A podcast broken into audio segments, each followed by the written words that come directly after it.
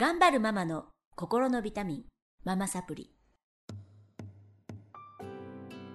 皆さんこんにちは。ママサプリの時間です。この番組は上海から世界へ聞くだけでママが元気になるママサプリをお届けしてまいります、えー、先々週から引き続きまして今日も元気いっぱいのちょっと経験の豊富な。ちょっと経験の豊富な。思春期のママさんにお集まりいただいてます。ちかこさんよしこさんなおみさん今日もよろしくお願いします。よろしくお願いします。ということでねなんかえー、収録が終わるたびにラジオのゲームの話が終わらないしものすごいこう喋るからもう王さんもなんかびっくりって感じで。もうねいつもママサブリの時も思春期ママの話って悩みが多いから終わんないんですよ。本当にね大変なんですけど、ちょっとゲームの話終わりにしましょうと思ったんだけど全然終わらないので、ちょっとまた収録で喋らせていただこうと思うんですが、えっ、とちかこさんがね実はゲーマーだったということが発覚して、そうですねあのデビューデビュー。デビューが遅くて、まあ、あのゲームやってたの大学の時なんですけど、親元離れてたんで、もうやりたい放題、あの一晩徹夜でとか結構あったんですね。でまあやっぱり大人だったんでふとこのままじゃちょっと生活できないなと思ってどうしようかな減らそうかなと思ったんですけど、もうその後は一切うん十年ゲームをせずにしてゲームたち。というのは、ゲームをコントロールしてやめる自分でやめるって本当難しいんですよ。中毒なんだね。うん、中毒というかやめられないというか、うん、そうですね中毒かな。なんでやめられないんですか？ワクワクするから。だと思うん面白いのが続いている感じ。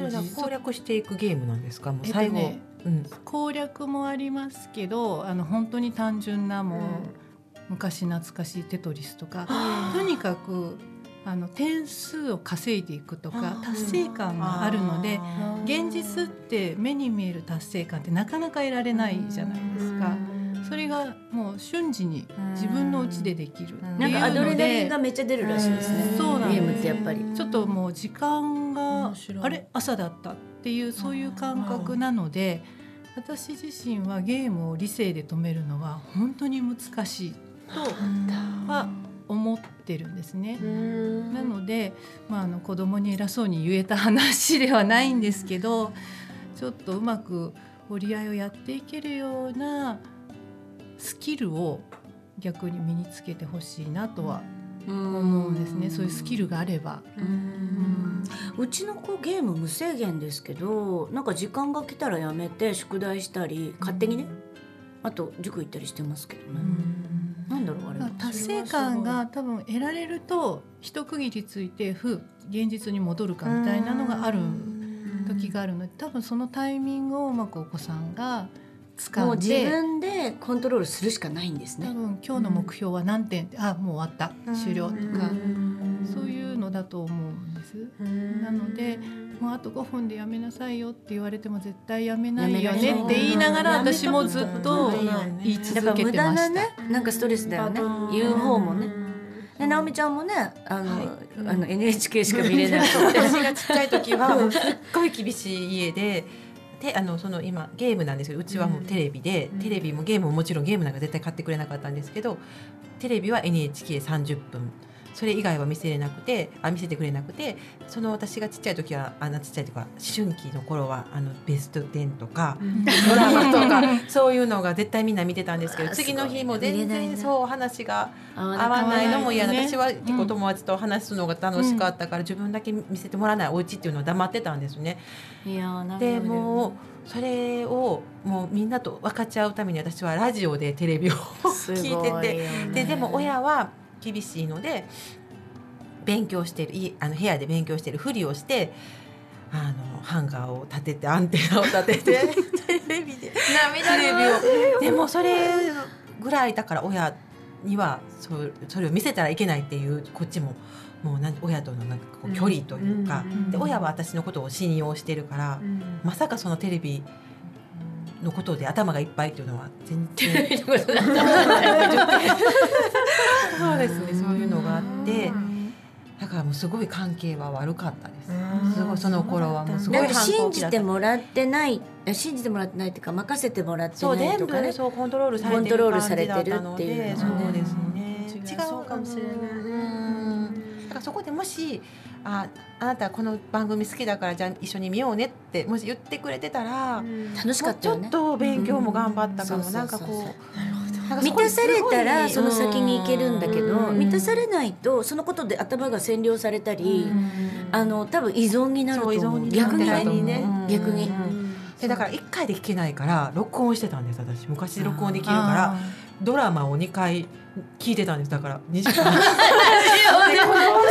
ですごい想像力はすごい。豊かになったんですけどそれぐらい結構いやでももうえそれはなんかじゃあそれぐらい制限されて逆にすごいテレビが好きとかあります、あでもその制限が中学生になってなくなったんですね。なんかもう。お母さん疲れたんだよね。コントロールする。受験ももうダメだったし、まああのもうあのそこからちょっとお母さんも変わったんです。育児書をすごい読むようになって、うん。で一緒になんかそう悩んでた。お母さんも悩んでたと思うんですけど、でちょっとそこからが良くなったんですけど、そこからテレビは見てもいいってなったんですけど、やっぱりまた中あの高校受験があって、うん。みんな勉強するようになるとまたそこであの勉強もテレビもっていう感じで、なんかちょっと分けれるようになったんですけど小学校の間はうん。ダメって言われたら余計見たくなるっていううん。か、あのそのねテレビのことで頭がいっぱいで受験勉強できないってねうん。すごく、うん。あの全国のお母さん参考になる。ね途中でやめさやめたりこう制限されるとそうなるっていうことですよね。そうですそうですうん。うん。あのうちもすごい本本来すごく厳しい家でうん。ゲームなんてとんでもないっていううちだったんですよ。なので大学で自立した途端ゲーマーみたいにゲーム一晩やっちゃうみたいな感じになっちゃうのでやっぱりその制限がきつすぎると反動が大きいかもしれないね。それを感じてはいるんですよ。うん。感じてはいるけど自分の中であのこうあの、まあ、決まりを守らなければならないっていう気持ちとそれ以上見せたら何かになるかもしれないっていうのと,、ともうそうなんですよ。なんかこう、ね、変え変わらない自分がいるんですね。でも小学校5年生って一番しんどい時期かもしれないですね。中学生ぐらいになるとね自己責任でしょって言えちゃうけど。境が環境でやっぱりやる子、ね、ゲームする子が多いし外に出れないっていう環境やから、かわいそうだね。そうそうそれはうん向きね難しいよねゲームしないってでもだからこそやっぱりお母さん一番大事なのは、まあ、ゲームでも何でもそうなんですけど信頼関係だと思うんですよ。あのお母さんだったら分かってくれる、うんあのこういうことをやっても許してくれる、えっと、相談してみよう。って思ってもらえるお母さんなのか、え絶対これ言うと絶対反対されるから言わない、うん。陰でこそこそ隠れてやろうっそてなるのが一番怖いじゃない、今はまだゲームあの5年生？うん。なんだけどもっと大きくなってくるといろいろできてきて、陰で隠れて友達と、じゃああの行ってはいけないところに行こうとか、でもお母さんは絶対分かってくれないから黙っていくっていうのが一番怖いのでやっぱりそのそこの信頼関係が結べるっていうことが何より大事？そのゲームを30分延長するとかあの30分でやめないとかそういうことよりも大事かなと思います。あのウィン・ルーズってねあのウィン・ルーズ法引き分け法ってあるんですけど、それ学んでいただいたけど負けが続いてるお子さんはやっぱり家の中で負けが続くと、もう、えっと、お母さんに何も言わなくなります。で、えーその負けてる自分ずっと負け続ける自分っていうのはどこかでバランス取らないといけないので、弱い者いじめになったりこう弱いところに行く、その子をまたコントロールしようとしたり、兄弟をいじめたりああるいはすごくもうあの自分がコントロール効かないあのコントロールされてばっかりなので従順すぎる自己主張できない子になったりいろんな弊害が負けが続くとね出てくるので、えっと、やっぱり負けないってこと。子供が負けちゃダメなんですよ。話し合いで子供も納得の上やってみる。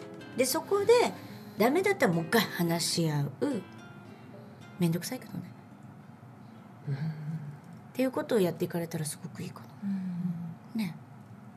ねどどうしたどうした大丈夫大丈夫ですか？いやいやこのねママサプリを先生からねこう教えていただいてなんか同じことをこう何回もあの教えていただいてその度に納得するんです。けどいざやってみようと。なん。か難しいうねまくいかなくって、で難しいっていうのを感じる、やっぱ自分のその過去のそのなんだそのポスター見た時の衝撃とか、わかるわかる。えられへんよねわかるわかる。もう先にふわってもう怒りが来るから冷静になれないそうですね。それがあってあと、うん。なんだろうこのルールを決めたら一貫して守んなきゃいけないっていう、なんか自分の変な、変なのがんかのが働いて、うん。その京子先生がおっしゃるようにその話し合ってダメだったらまたは話し合ってこう変えていくっていう、その作業までたどり着けてない。わかります。です。すごく。だからべきが多ければ多いほど子供にもべきで育てるでしょ？そうするとべきが多い子供ができるんですよ。それが幸せかっていう話なんだけどじゃあ、あのーゲームは2時間しかしちゃいけませんって育てられたからもう2時間しかゲームはしちゃいけないんだってなった時にね世の中ってものすごい勢いで変わっててあのべきはなるべく持たない方がいい。うん。だってそこについていけないもん。うん。私たちももうついていけないじゃない。いろんなことに。うん。でもうものすごい変わってますよ。今はほらあの仮想通貨とかも出てきてキャッシュレスになって今からもうお金がなくなるとかも言われているしもうその人がポイントなんか人のやってることで例えばフェイスブックの「いいね」とかでその人の価値が測られる時代になったりもうお金ってもうなくなるって言われてるんですよね。あの物々交換みたいななんか原始的な時代にみたいな感じになっちゃうでしょ？だってキャッシュレスになっちゃったら。ねなんかどういう時代が今からやっていくか本当に分かんないぐらいすごい速度でうん。変わってるんですよ。でそれを私たちは変えれないし止めれないしその時にねお子さんにいっぱい昔々のべきを植え付けてると不自由ですよ。お母さんにこう言われたからこれはやっちゃいけないこれはダメってってなってたらで他の子が自由にしてるのにその子たちを憎むようになったりこうどっからバランス取れ取ろうとしますからね。自分はやってない。なんでお前たちはそんなことするんだって。なったり弱い子にねお前もやめろ。やっちゃダメだ。あとは自分が子供が生まれた時にそういうふうに育てるとか。なんかやっぱりあのできるだけ話し合ってその時その時の環境と気持ちをすり合わせてやっていくことしかないんじゃないかな。うん。難しいけど。ですね。努力しなければ努力しなければ。しなければちょっと舌が回らなかった。うん。でもねはい。難しいし、うん。すごくよしこさんの言ってることは、もう世界中の皆さんが、そうだうんそうだって思っていると思いますし、うん。悩んでる方たくさんいると思うので、まあ何かのあの何が正解かはわからない、けどやっぱり対人間なので、その子の中に答えがある自分の中に答えがあるのでもうそれ聞いていかないとわかんないかな。なんか世間の常識じゃでもないし、誰かがやってるからでもないし、そのねやっぱり私たちが望むのは子供の幸せなのでね。彼がどうしたら幸せになれるのか、もしかしたらすごいメディア業界で活躍する人になるかもしれませんよ。なんかやたらめったテレビ番組に詳しいとか、うちの長男がそうでしたけど、えっと、すぐチャンネル言えるとかね。何々って何チャンネルだったっけって何チャンネルってすぐ言える。興味があるんだよね、そこってちょっと一つの才能だと思うんですね、でうちのあの、えっと主人は、えーめっちゃ芸能人の顔覚えてるんですよ。それ何の役に立つんかなと思うんですけど。忘れないの。一回見てバックダンサーとか覚えてるんです本当に特技なんですよ。すごい。であこいつなんとかのバックダンサーやったやつや。何年前にとかって言って。へえ。だからなんかあのエセプロデューサーみたいななったらよかったのにって言うんだけど、まあそのメディアの時代も終わりかけてるからね、もう今からはあんなテレビとかじゃないし、だからもうコロコロ変わるから分かんないんですけど、何に興味を持っているのかどこに得意があるのか、なんでこんなに夢中なのかに目を向けられた方がいいかも。そうですね。はい。ね。うん。でもそんだけ好きなものがあるってことはまた違うものが好きなことになると、またそこに多分すごい執着そうなんできですよる子っていうのは、そう。集中力はすごいなと思う。だからほらそれは絶対すごいうん。集中力はすごい。うん。だから絶対またゲームと違うものが多分見つかった見つかるっていう可能性は絶対高いですよね。ありますあります。うんうんうんうん。だから何でもお母さん方ってね、じゃあ一つのことやらすって言ってね、うん。スポーツだったら OK なんですよ。うん、そうそうなんですよ。でやろうね一緒やねん。そうやそんだけなんかゲームをめちゃくちゃやるっていうのも、あの集中なんですよ。集中っていう意味では一緒だし、忍耐っていう意味では一緒なの。だから何か一つでいいんだけどとことん極めてとことんやったら全部つながってるんですね。本当に。ゲームやるのもちょっと頭いるよね。私先日テレビで東大大学院を出た人がプロゲーマーになった話を聞いたんですけど、その大学院出る時にお父さんに「俺は大学院まで出させてもらって東大にも行ったけどプロゲーマーになりたい」って申し訳ないなっていう気持ちでお父さんに言ったら「いいんじゃない?」ってお父さん言ったそうなんです。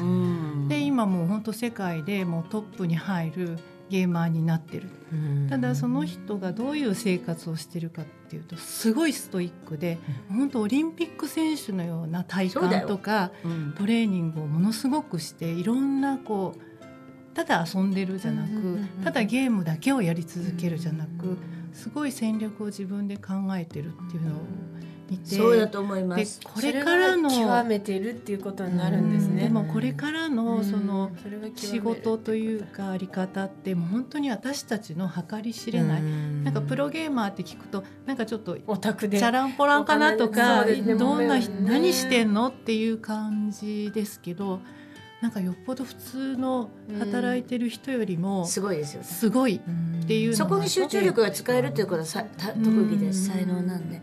今だって e スポーツがねすご賞金7億円だよ。うんサッカー選手ならせるより野球選手ならせるより全然いいですよ。